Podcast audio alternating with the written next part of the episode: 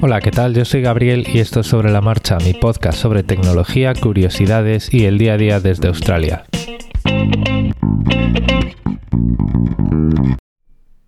Bueno, pues aprovechando que voy a ir ahora a la oficina de correos, probablemente a recoger la documentación que necesito para votar en estas próximas elecciones generales eh, al Parlamento Español, porque por lo visto tenemos políticos que no son capaces de formar gobierno de ningún tipo. Y bueno, no sé, estoy un poco pesimista, perdón, me da la impresión de que esto no va a cambiar en un tiempo. Porque tenemos políticos en España que no están preparados para una situación en la que no tienen mayoría absoluta. O sea, aquí eh, las capacidades de negociación, la mm, mano izquierda, etcétera, etcétera, y sobre todo la responsabilidad política, pues es algo que en España no, no está muy de moda, ¿vale? Bueno, de todo, en fin, yo creo que de todo se sale, pero nos va a costar. Bueno, pues en Australia eh, la última del gobierno que tenemos, eh, que aprovecho para, para retomar aquellos episodios de política eh, es la siguiente. Resulta que, bueno, pues hay un montón de organizaciones y de consumidores y de mm, bancos, incluso y aseguradoras que tienen pues un determinado código ético que han dejado de prestar servicios a empresas relacionadas con el carbón. ¿Vale? Eh, ya que el, el, panorama político no hace nada por favorecer energías renovables, energías más limpias, y siguen eh, minando carbón como si no hubiera un mañana para no, solo quemarlo aquí, sino también venderlo a otros a otras economías a un precio pues muy barato, ¿vale? Con el, con el impacto ecológico que eso provoca. Bueno, pues, y bueno, además el impacto ecológico que provoca aquí, porque, bueno, pues la minería de carbón, no soy un experto, pero al parecer tal y como se realiza aquí, deja el suelo en un estado, pues, un poco infértil o tóxico, digamos. ahí no se pueden tener granjas, no se pueden cultivar, no hay pastos, no hay, no hay nada. Bueno, pues entonces eh, digamos que la tierra queda bastante dañada. Bueno, pues hay estas organizaciones de consumidores que directamente no trabajan con bancos que prestan dinero a la minería. Luego, pues hay bancos que no prestan dinero a la minería, por otro lado, eh, códigos de inversión ética y demás pues el, el, gobierno de Scott Morrison, que es del Partido Liberal Australiano y de la coalición con otros partidos de corte conservador más pequeños, pues está, eh, al menos lo está diciendo en la prensa, espero que no sea capaz porque eso pues yo creo que viola otros bastantes principios democráticos, está estudiando la forma de convertir estas prácticas de boicot, si le queremos llamar así, o bueno, pues siendo un poquito más serios y menos amarillistas, estas prácticas de códigos éticos a la hora de invertir, pues las quiere convertir en ilícitas o ilegales directamente. Es decir, está ah, tachando de anarquistas a los activistas que protestan de esta manera contra pues la industria de energías de combustibles fósiles, de energías no renovables, y está diciendo que pues debería ser ilegal cualquier cosa que atente contra la libertad del mercado o que mm, impida que los sectores de minería de carbón y demás pues em, impida que reciban servicios financieros.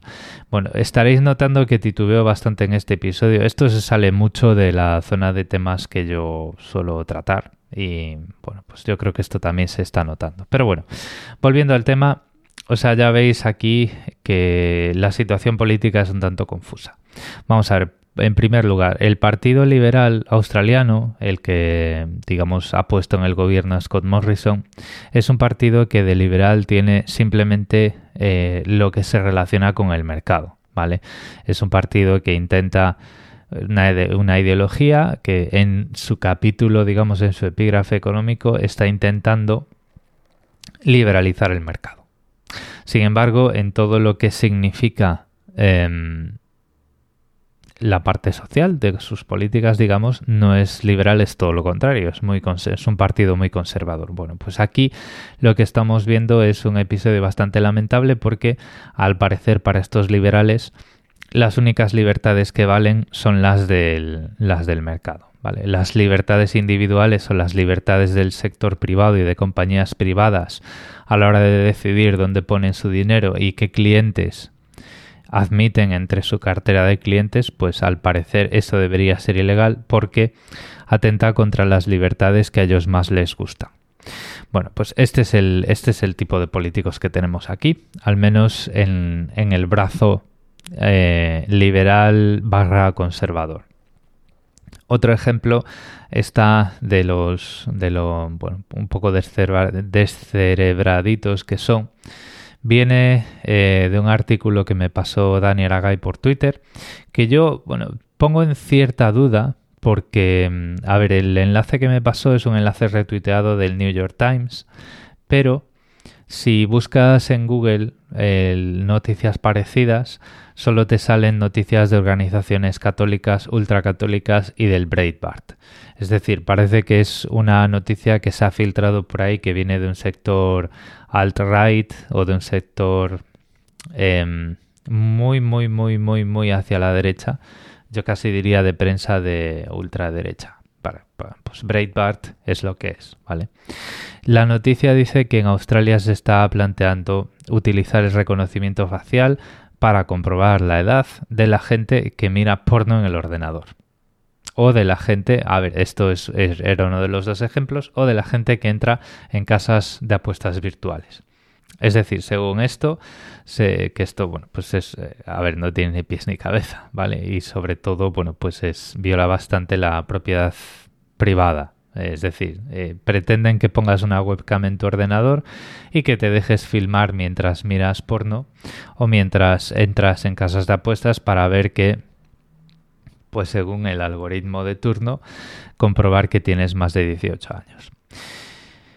Eh, yo, como le comentaba en Twitter a Dani, em, no he encontrado esta noticia en medios de en medios de comunicación serios en Australia. El único medio de comunicación de Australia que, se hace eco de esta noticia, hasta donde yo he podido ver, es news.com news.com.au y esto viene de esto es de News Corp, ¿vale? Esto es de esto es un lobby de prensa de ideología conservadora como puede ser Fox o Foxtel. De hecho, pues no sé si news.com.au pertenece al mismo, al mismo grupo de comunicación, al grupo de Murdoch, vamos.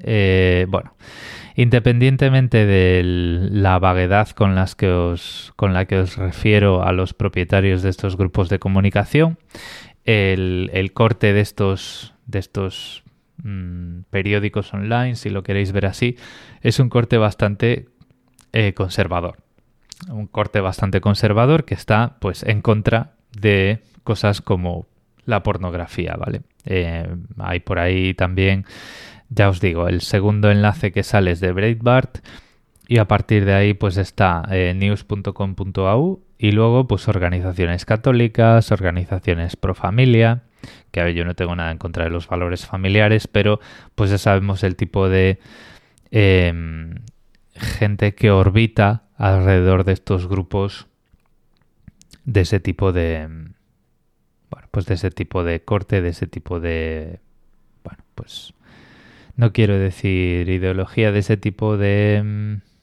color, vamos a decirlo así. O sea, yo creo que me estoy metiendo ya en jardines. Lo dicho, eh, la política en Australia deja bastante que desear también.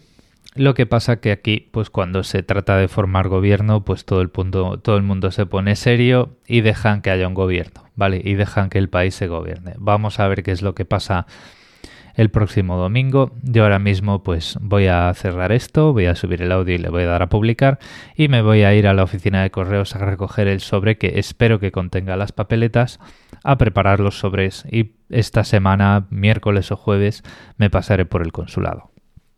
Lo voy a dejar aquí. Os dejo en las notas del, episodio un par de enlaces eh, en la órbita de estas noticias que están pasando en Australia, a ver qué os parecen. Os voy a dejar también ese enlace que me envió Dani por Twitter. Y también tenéis los medios de contacto y ese enlace al grupo de Telegram. Muchas gracias por escucharme y un saludo.